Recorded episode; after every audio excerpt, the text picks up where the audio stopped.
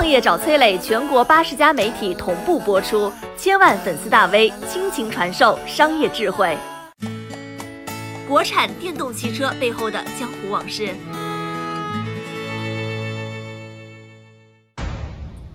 八零后企业家当中谁最厉害？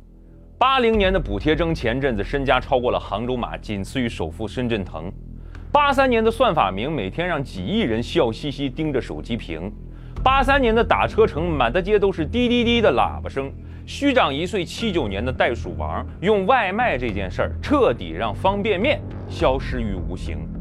后面这三位呢，其实全都重仓了一个八一年的石家庄高中生。理想是他的人名，也是车名。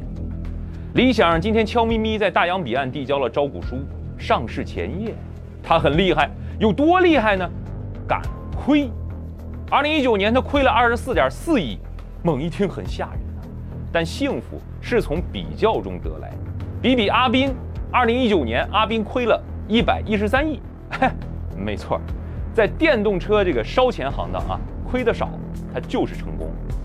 被誉为智能手机之后最值得关注的风口，造车业的集大成者，中国人造车梦的超车契机，不少电动汽车已经变成了中年企业家大佬的手串儿，盘着盘着它就崩了。而被誉为造车新势力的三家，理想、阿斌、阿鹏，认真的说，理想他挺行啊，因为这已经是他年纪轻轻就干到上市的第二家公司。高一的时候，大约九六年。爸妈用好几个月的工资给理想买了一台八千块的电脑，因为这儿子呢已经痴迷了好几年的电脑报啊。小孩喜欢弹钢琴，你家长总不能老给他打印钢琴键盘吧？在那个年代呢，电脑城里去配电脑，这是一个暴利行业，一套电脑配下来不挣你个一千多块，那都不行。当时深圳腾在华强北创业的时候，就想干装配电脑这个事儿，奈何读书人身板弱。大机箱、大显示屏、显像管，抱几趟就气喘吁吁啊，只得放弃了硬件，去搞软件了。这高一学生李想呢，当时把头发梳成大人模样，穿上一身帅气的西装，跟着爸爸走进了石家庄电脑城。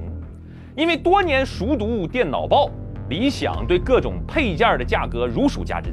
听完老板的报价，李想双手插袋，对老板说：“你价格太高了，我是内行。”保守估计，你想挣我一千五，哼，这么的吧，你就挣我三百，咱们速战速决，不墨迹。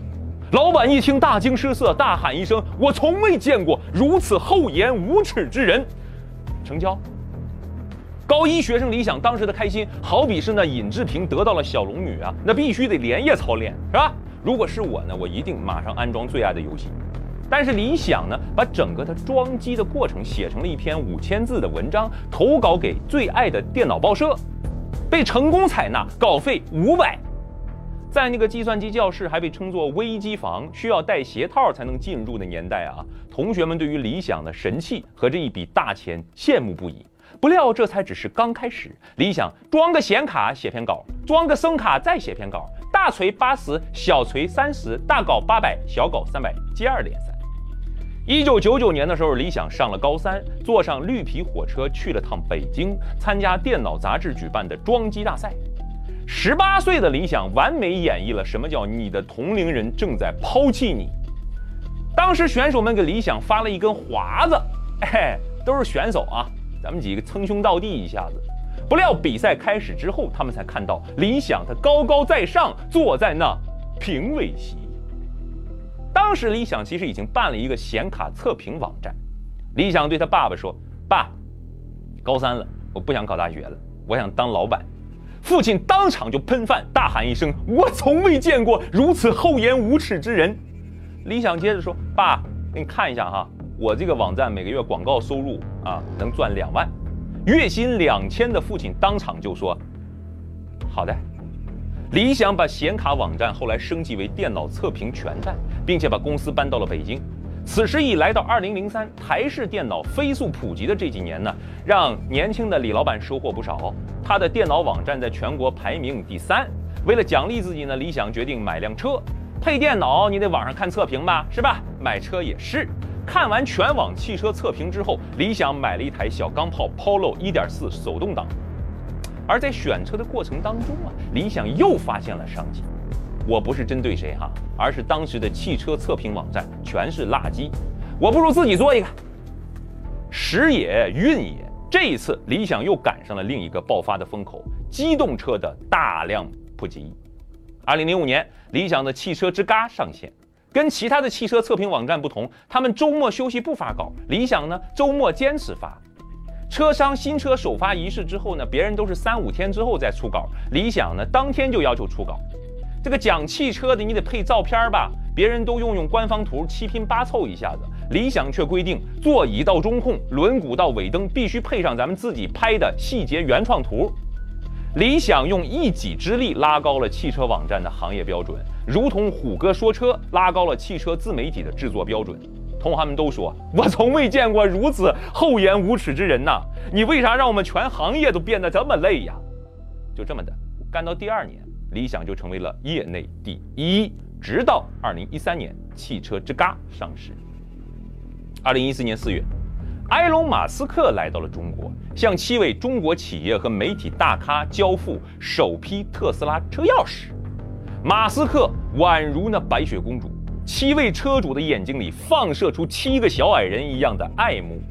这七个人当中就有理想，还有一位重要人物哈，力帆的公子尹喜地。念念不忘，必有回响。二零一八年底呀，理想为了造车，买下了力帆的汽车生产线和造车牌照。你这么一想哈，当年买了售价一百多万的首批特斯拉，现在二手只能卖二十五万，理想却收获了一个重要的人脉，他是不亏的。力帆之于理想，如同江淮之于阿斌。其实理想和阿斌呢还是朋友，两个人颇多相似之处。某种程度上呢，阿斌当年干上市的那个易车就是汽车之嘎的竞品，阿斌还作为幕后人实控过后来卖给袋鼠王的摩拜，大赚一笔。二零一四年，阿斌宣布自己要造汽车，理想还给他投了一笔钱。阿斌当时还想拉理想入伙，理想露出邪魅狂狷的一笑，说声谢谢了。为什么？因为二零一五年，理想开始自己造车。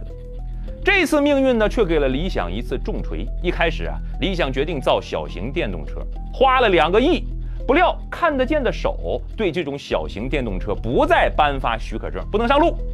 眼看就要砸手里，夜深人静啊！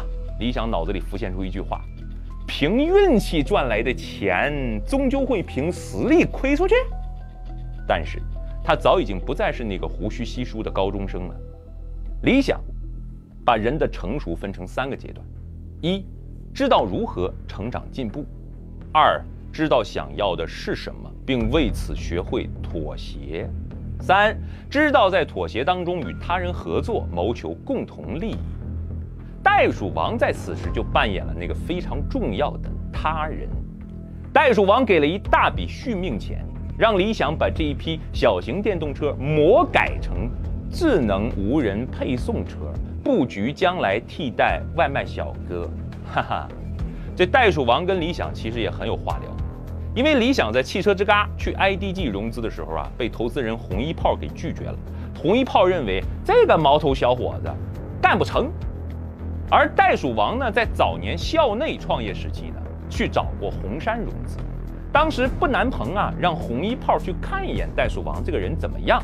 结果呢，据说红一炮只看了一眼袋鼠王，回头就过来说这小子绝对干不成。嘿，红一炮老师这两件事反复被人提哈。所以它堪称投行界的指北针啊！这理想的妥协论呢，换个说法，其实我认为应该叫实事求是。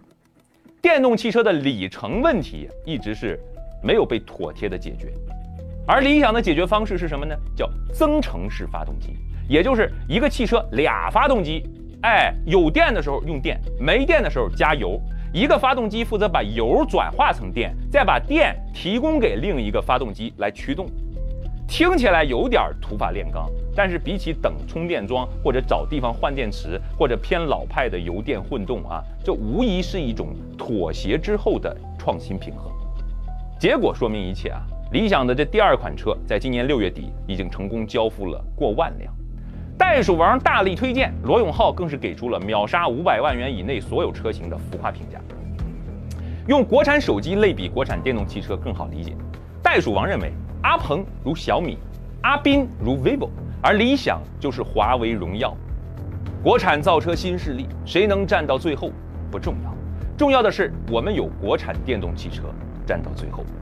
理想曾经饱受攻击、非议也不重要，重要的是创业者都应该从他身上学会：你不是在开局就能做正确的事，而是在过程当中把事情做正确。请给国产汽车信心，请给开创者时间。共勉。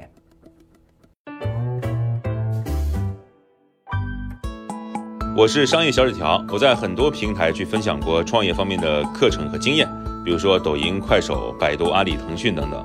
我把主讲内容呢整理成一套音频课程，里面谈到了如何创业、如何做副业，以及优质的一些项目剖析等等，相信会对你有所帮助。下拉手机屏幕，在节目简介里添加我的个人微信，这套课程可以免费给你一份。